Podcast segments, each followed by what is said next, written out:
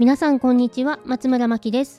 こちらのラジオでは教育オタクの私が日々実験をしながら不安を解消するために集めた子育てのコツや対応法それらを通して私が考えたことなどをお話ししています。毎日の子育ての不安やお悩みが減り少しでも子育てが楽になると嬉しいです、えー、小学生も春休みが始まりましたね。春休みってバタバタと必要なものの準備をしたり1年間使用した教材の整理をしたりと毎年あっという間に終わってしまうんですよね。そして4月からの環境の変化を控えているこの時期は親も子もなんとなくそわそわしてしまいます。入学やクラス替えは子供にとってとても大きい環境の変化になりますが子供なのでなかなかその不安定な気持ちを言葉にすることは難しいのかなと思います。ジンマシンや腹痛のように体に異変が出てしまうケースもお聞きしますので、どのお子さんも少なからずストレスを感じていると想定して、スムーズなスタートを切るためのサポートについて今日はお話しさせていただきます。なので、勉強以外にフォーカスして間接的に親ができることを3つにまとめてみました。まず1つ目は決まっている変化以外はタイミングをずらすということです。入学やクラス替えなどのこちらではどうにもならない変化にまずは慣れてもらうことが一番なのでこちらの都合でどうにかなることは4月ではなくて、えー、タイミングを少しずらしてみてもいいと思います。なので例えば新しい習い事を始める場合などは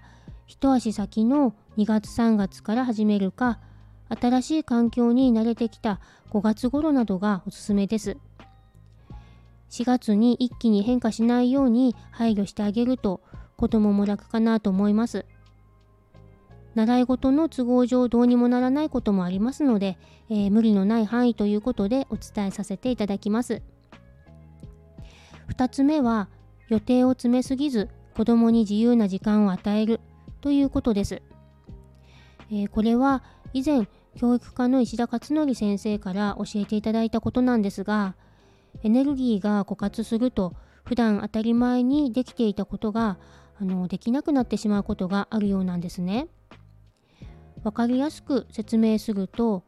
やらなければならないことが多すぎてエネルギーを消耗した結果特に理由がないけどあの普通に行けていた学校へ行けなくなってしまうということがあるということです。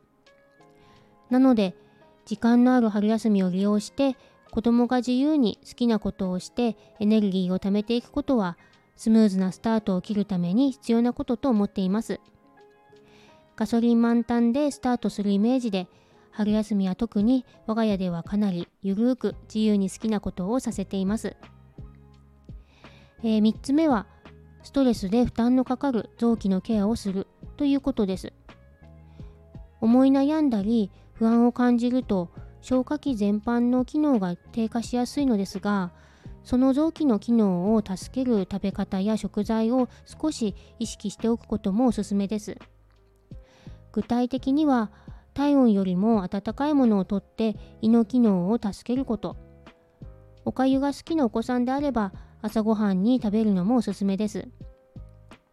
それから消化器全般をケアする食材を摂ること。お子さんが食べやすい食材ですと、人参や長芋、さつまいも、小松菜、枝豆、りんご、牛肉などですかね。で、あとですね、お茶漬けなど噛まずに飲み込めるメニューをできるだけ避けて小魚やスルメなど歯ごたえのあるものをおやつにとることもいいと思います。ということで親ができることを3つご紹介させていただきました。私の個人的な思いですが子供のために何かしてあげることがあるって子育てに希望が持てたり私自身の気持ちを安定することにもつながっているんですけど直接的に手を手を差し伸べることはあなたは何もできないから手伝ってあげるねって言っているのと同じような気がして手を差し伸べたいのを必死で我慢しているところが私にはあるんですね。その代わりというわけではないんですけど間接的なことならしてあげても子どもの成長に悪くはないんじゃないかなと思って、えー、今回お伝えしたようなことをいろいろ試している感じです。まるまるちゃんなら大丈夫だって思っているけど何か困ったことがあったらいつでも話してねとお子さんを信頼しつついつでもあなたの味方だよということを伝えて、えー、続けることが何かしてあげることよりも大切なことだと最近やっと思えるようになりました今回はどの学年のお子さんにも活用していただけることをお話しさせていただきましたが、えー、この春小学校入学を控えているお子さん向けに以前もう少し詳しい対応法をお話ししていますので説明欄にリンクを貼っておきます。もしよろしければ聞いてみてください。こちらのチャンネルのご感想、ご質問などありましたらコメントやレターからお待ちしています。それでは最後までお聴きいただきありがとうございます。松村真希でした。